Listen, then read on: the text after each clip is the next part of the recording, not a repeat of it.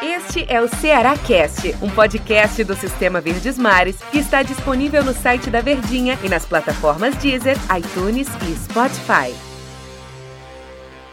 Alô galera, tudo bem? Mais um podcast aqui do Sistema Verdes Mares de Comunicação e mais um Cearacast aqui. Eu, Del Luiz, batendo um papo hoje com J. Rômulo, o Jotinha, narrador esportivo aqui do Sistema Verdes Mares de Comunicação e falando do Ceará aqui no Cearacast.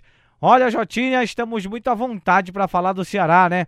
Estivemos acompanhando de perto mais um jogo do Ceará, mais uma partida pela Copa do Nordeste e mais uma vez um empate. É o quinto empate do Ceará nesta competição. Cinco jogos, cinco pontos e o pior de tudo, Jota. Se a gente pegar os cinco jogos do Ceará, todos os jogos do Ceará saiu na frente e não conseguiu vencer. O que está acontecendo, Jotinho? O Anderson Moreira disse que está. O, quer dizer, o Felipe Bachola no final do jogo disse que está faltando vergonha na cara. Foi a palavra que o Felipe Bachola utilizou.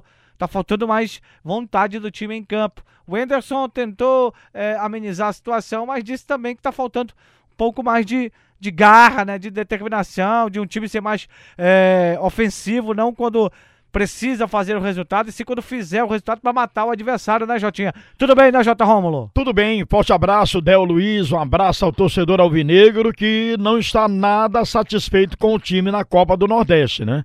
Você se referiu, cinco jogos, cinco empates, é bem verdade, não perdeu, mas também os cinco empates não deixam o Ceará numa situação bem confortável, né? É o vice-lanterna, da, do seu grupo, o grupo B, né? O Ceará tem cinco pontos ganhos apenas, apenas. Isso é muito pouco para a equipe do Ceará, uma equipe grande, uma camisa poderosa, que é a do Ceará Sporting Clube. No tocante ao que você ressaltou, Del, Felipe Baixola falar, né, que falta vergonha na cara, eu acho que está faltando realmente assim mais, como o Enderson falou, mais determinação, mas vontade por parte de alguns jogadores, não todos. Se você vai ali para para defensiva, aí você vê o, o Samuel Xavier, aliás, que depoimento forte deu Samuel Xavier, que caráter tem o Samuel Xavier com o filho nessa situação, né? Quase teve um filho Deus o livre, morto, né? Com um acidente a... doméstico. Exatamente. Jota, eu vou te confessar uma coisa, já que você tocou no assunto. Eu estava frente a frente com ele, né? Fazendo a entrevista para para Verdinha, eu fiquei emocionado, Jota. Uhum. Pela, pela forma como ele falou. A gente que tem filho, né, Jotinha? A gente sente, né? Como se fosse com a gente. É um ser humano, né? E a gente poderia ser eu que estivesse passando por aquela situação. E o Samuel foi muito homem na acepção da palavra, né? De ter jogado, ter ido mal em alguns momentos na partida, sabe lá Deus o que é que estava passando pela cabeça do jogador. Discutiu com o torcedor no final do jogo, pediu desculpa ao torcedor. Como mostrou ser um cara comprometido também com o time, né, Jota? O é Samuel, verdade. com tudo que aconteceu, ainda foi pro jogo e acabou sendo coroado com um gol, né, Jotinha? É verdade. O Samuel Xavier, é, até durante a transmissão, faz parte, né, da, da, da profissão da gente, narrador, repórter, comentarista, criticar, reclamar de uma jogada mal feita, né? Mas depois que a gente ouviu aquele depoimento, eu até me emocionei também lá, né? Você estava frente a frente com ele, né? E realmente ele foi às lágrimas, chorou copiosamente, realmente, né? Ter um filho naquela situação, vou te contar, foi realmente forte esse depoimento. E me fez lembrar, sabe o que, Del Luiz? Me fez lembrar do Ayrton, zagueiro que o Ceará teve, né? O Ayrton tanque de guerra, como chamavam, porque ele era corpulento, né? Mas que era um baita de um zagueiro. E o Ayrton, ele estava concentrado, o Ceará jogava contra a equipe do Ferroviário, e o Ayrton jogou essa partida com o pai falecido.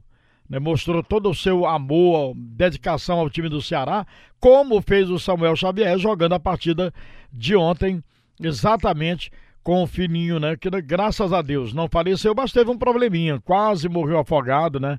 A esposa dele socorreu, o neném no hospital, ele naquela dúvida de saber se o neném estava bem ou não, o Pedro, né? De dois anos. Mas é isso, Deus. Tá faltando vontade. Por exemplo, o Samuel Xavier tem vontade, a gente é, vê isso, o Samuel Xavier em campo. Você olha para um Luiz Otávio também, um William Oliveira, né? Mas tem jogadores que eu vou te contar, é uma verdadeira apatia em campo, né? Apáticos total, sei lá, correm para não chegar. Não sei, eu posso até estar tá fazendo um julgamento errôneo, mas é o que mas dá de, a entender. Deixa transparecer, né, Jota? Deixa transparecer. É, é, esse que é o pior, né? A gente tomar, é, até ficar com um pensamento de que o cara tá fazendo isso mesmo, né? Será que o, o time tá mal fisicamente, Jota? A gente, tem, a gente, tem, que levantar algumas situações também que, que pode estar acontecendo. Não sei se você percebeu na entrevista do Anderson Moreira, ele falou assim: é, eu tenho que ter tempo. Eu peguei o barco andando. E o Tom falou na transmissão né, da Verdinha de que ele teria pelo menos que ter um mês né, para trabalhar. E ele falou até que não pode chegar aqui e mudar tudo que o Argel tinha feito. Também nem tudo que o Argel fez estava errado. Claro que o Anderson tem que colocar a forma que ele gosta que o time jogue, porque ele hoje é o treinador do Ceará. Mas eu acho que também, Jota, passa muito pela questão física. Eu não sei, é, é a minha opinião. Eu tô sentindo que o time tá morrendo no segundo tempo. Qual foi a partida que você narrou do Ceará esse ano? Que o Ceará fez linear.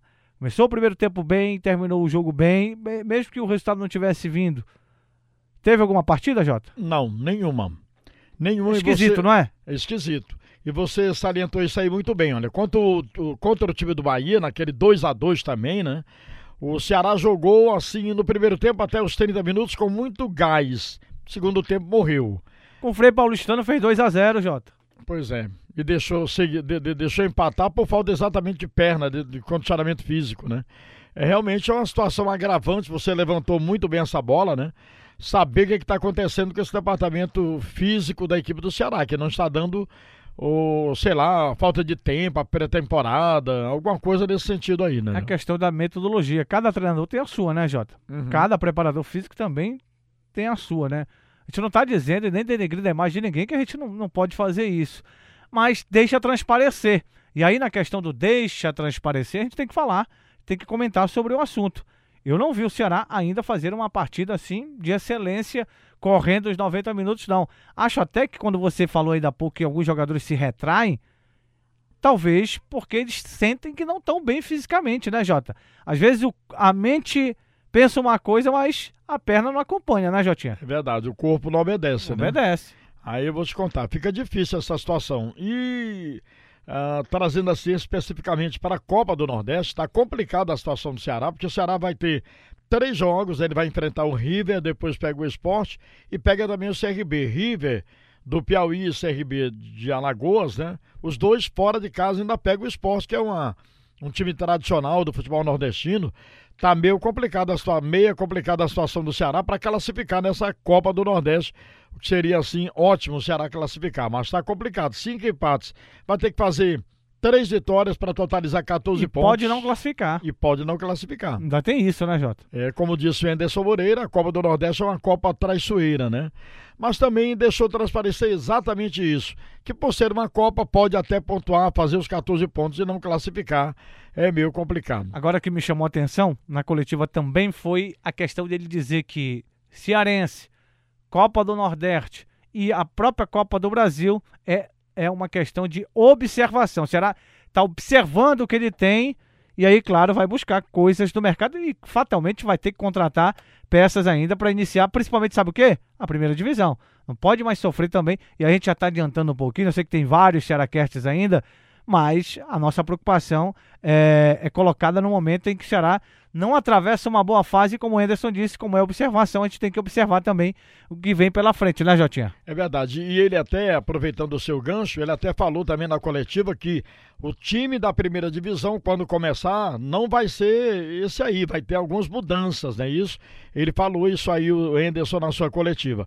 Mas a sua preocupação é pertinente e também sei que essa é a preocupação da torcida do Ceará. Claro que o Ceará tem que disputar todas as competições da melhor maneira possível na tentativa até de ganhá-las. Mas o Campeonato Brasileiro é realmente aquele filão né, que o Ceará vai ter para permanecer na primeira divisão. O Ceará está há três anos seguidos nessa primeira divisão e mantendo-se nela, vai para o quarto ano, vai começando a incorporar um time de primeira divisão, né? Para que possa realmente colher frutos bem maiores e melhores no futuro.